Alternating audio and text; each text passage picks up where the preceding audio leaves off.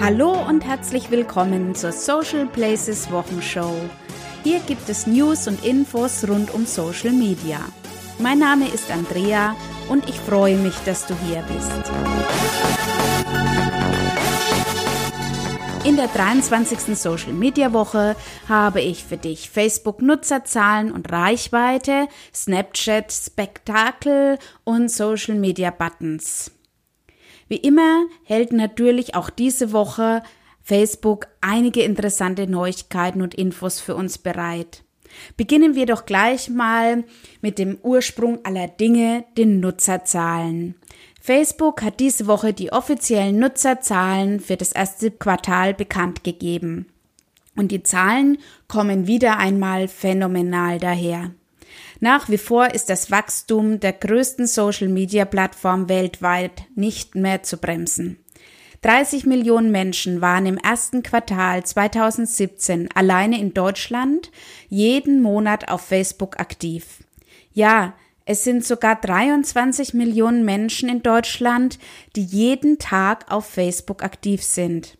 Wenn man bedenkt, dass 58 Millionen Menschen in Deutschland jeden Monat aktiv das Internet nutzen, sind davon fast die Hälfte auf Facebook. Eins ist jedenfalls sicher. Auf Facebook sind wir nicht alleine. Irgendjemand ist immer da, dem wir etwas Neues erzählen können. Und wie das am besten für dein Unternehmen funktioniert, dafür gibt es hier heute auch einige Tipps. Wenn dich noch mehr die Zahlen von Facebook interessieren, findest du dies bei All Facebook. Den Link setze ich dir dazu in die Show Notes. Wenn du eine Facebook-Seite hast und den Menschen von deinem Unternehmen oder deinem Projekt erzählst, möchtest du natürlich auch wissen, wie viele von der wahnsinnigen Summe von 23 Millionen Menschen habe ich denn überhaupt mit meinem Anliegen erreicht. Dafür stellt dir Facebook einige Statistiken zur Verfügung. Aber was hilft die schönste Statistik, wenn du die Zahlen überhaupt nicht einzuschätzen weißt oder vielleicht sogar falsch bewertest? Um dir da Sicherheit zu geben, hat All Facebook einen sehr klaren und gut erklärten Beitrag unter der Rubrik Grundlagen veröffentlicht. Darin erklärt Sascha Fuß die Facebook-Reichweiten KPIs. Die Reichweite bei Facebook gibt dir Auskunft darüber, wie viele individuelle Nutzer deine veröffentlichten Inhalte in einem bestimmten Zeitraum gesehen haben. Die Zahl bezieht sich also auf den Nutzer selbst. Im Gegensatz dazu beziehen sich die Impressionen darauf, wie oft ein Inhalt insgesamt gesehen wurde. Da ja ein Nutzer deinen Inhalt auch mehrmals gesehen haben kann, ist die Zahl der Impressionen immer mindestens genauso groß wie die Zahl der Reichweite oder dann auch noch größer. Noch mehr Informationen zu den Zahlen bekommst du auf All Facebook. Ich bin ein Zahlmensch und finde den Beitrag wirklich sehr gelungen und interessant. Den Link dorthin setze ich dir ebenfalls in die Show Notes. Und wenn du mit den erreichten Personen auf Facebook nicht zufrieden bist, hast du immer noch die Möglichkeit, durch bezahlte Werbung ganz viel mehr von den 23 Millionen monatlichen Nutzern in Deutschland zu erreichen. Je nachdem, was du bereit bist, dafür zu investieren. Am erfolgreichsten werden deine Werbeanzeigen allerdings, wenn du dir genau Gedanken machst, wen du überhaupt erreichen willst und warum. Das heißt, du musst deine Zielgruppe so gut wie möglich definieren. Wenn du denkst, dein Produkt ist so super, dass es mindestens die Hälfte der Facebook-User interessieren sollte, hast du am Ende das Problem, dass du wahrscheinlich nicht den erhofften Erfolg mit deiner Facebook-Anzeige haben wirst. Facebook bietet ungeahnte Möglichkeiten, um genau deine Zielgruppe mit deiner Werbung anzusprechen und dementsprechend mit verhältnismäßig wenig Einsatz genau die Personen zu finden, die dann auch zu deinen Kunden werden können. Um dir die Einschätzung deiner Zielgruppe zu erleichtern, bietet Facebook das kostenlose Tool Facebook Audience Insights an. Das hilft dir, tiefgehende Informationen zu deiner Zielgruppe herauszufinden. Ich kann dir wirklich nur empfehlen, dich näher mit diesem Thema auseinanderzusetzen, weil du dadurch wirklich wertvolle Informationen über deine Zielgruppe erhältst. Wenn du tiefer in das Thema einsteigen willst, dann empfehle ich dir einen Artikel von onlinemarketing.de, der diese Woche veröffentlicht wurde. Den Link dazu gibt es für dich in den Show Notes.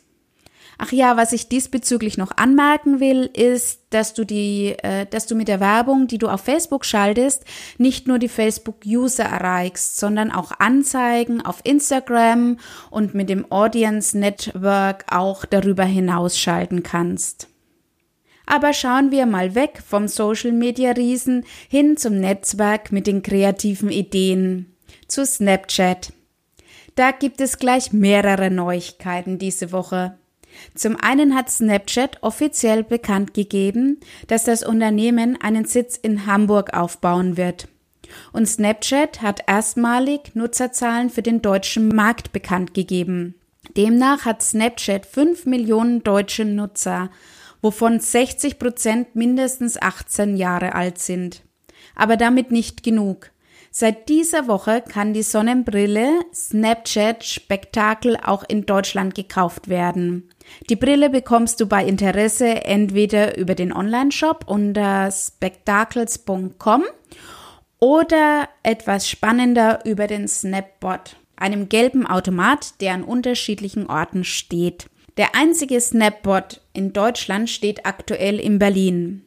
Den aktuellen Standort kannst du auch jederzeit über die Spektakelseite erfahren. Die Brille nimmt in einem Weitwinkel von 115 Grad Videos aus deiner eigenen Perspektive inklusive Ton auf. Über den Ring in der Ecke kann man sehen, ob die Kamera gerade aufzeichnet. Direkt von der Brille aus werden die Videos dann über Bluetooth oder WLAN an Snapchat in das Fotoalbum Memories geschickt. Es gab ja schon vor einigen Jahren eine Brille von Google, Google Glass. Diese ist allerdings gescheitert, weil sich viele Menschen in ihrer Privatsphäre verletzt gefühlt haben. Rein rechtlich ist das mit der Brille auch nicht ganz so einfach. Laut Rechtsanwalt Thomas Schwenke fällt diese rechtlich unter Videoüberwachung. Ich persönlich bin ehrlich gesagt auch anfällig für solch technische Spielereien.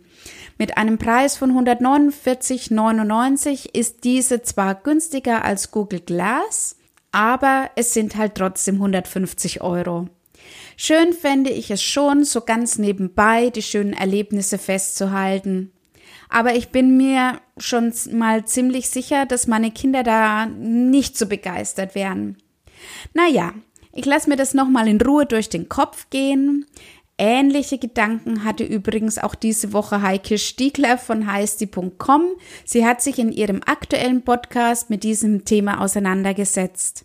Vielleicht hilft das ja bei der Entscheidungsfindung. Ich setze dir den Link zu dem Podcast auf jeden Fall mal in die Show Notes. Außerdem gab es diese Woche auch Veränderungen bei Pinterest. Und zwar erhält Pinterest von bestehenden Investoren frisches Kapital in Höhe von 150 Millionen Dollar.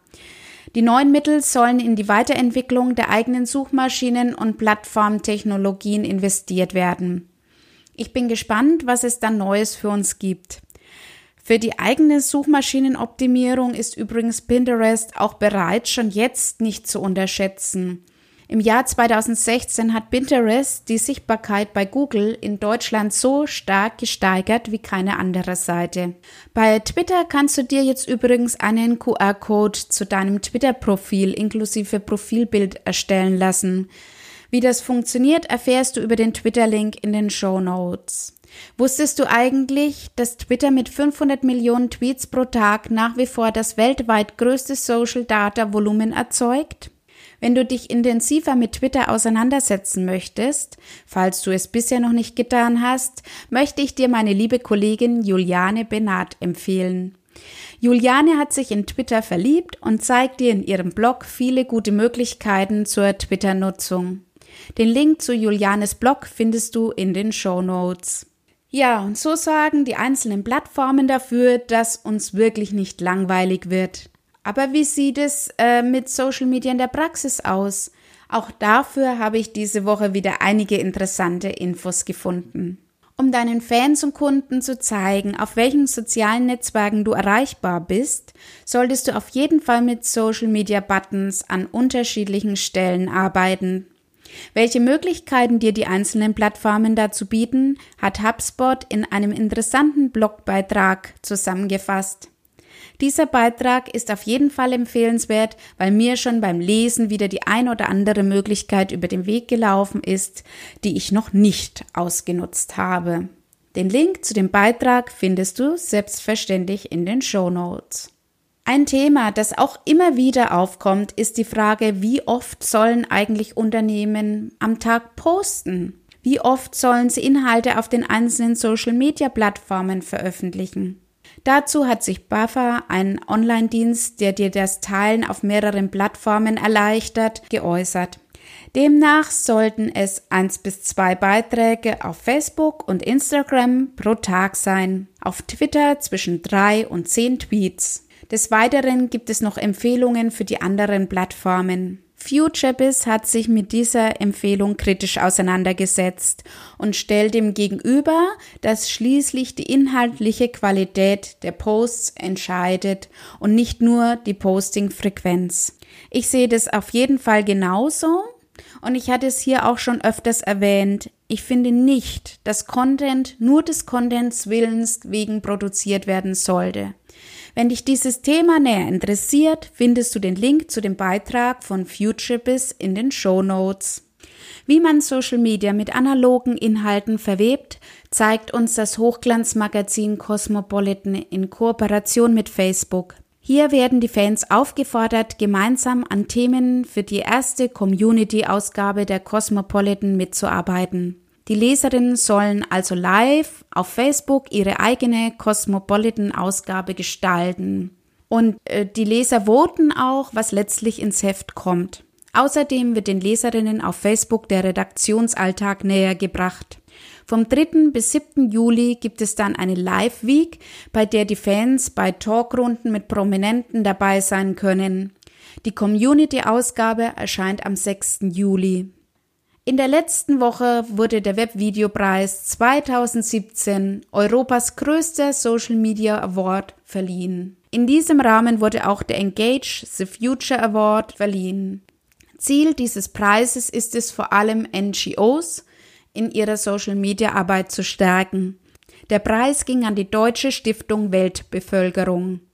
Wenn du mehr zum Deutschen Webvideopreis 2017 oder dem Engage the Future Award und den Gewinnern wissen möchtest, findest du den Link dazu in den Show Notes. Ja, und schon sind wir wieder am Schluss angelangt. Ich muss sagen, dass ein Grund, weshalb ich mich für diesen Podcast entschieden habe, der ist, dass ich selbst Social Media technisch immer auf dem Laufenden bleiben will. Ich hoffe, dir geht es genauso und du ziehst einen Mehrwert aus der Social Places Wochenshow. Wenn dir diese Episode gefallen hat, freue ich mich über eine Bewertung bei iTunes. Wenn du noch Fragen, Wünsche oder Anregungen an mich hast, schick mir doch einfach eine Mail oder schreibe mir über Social Media. Ich freue mich darauf, von dir zu hören und wünsche dir eine schöne Social Media Woche mit vielen Möglichkeiten, dein Wissen umzusetzen und für dich und dein Projekt zu nutzen. Ich freue mich schon auf die nächste Social Media Woche. Wir hören uns wieder am Freitag. Bis dahin. Tschüss.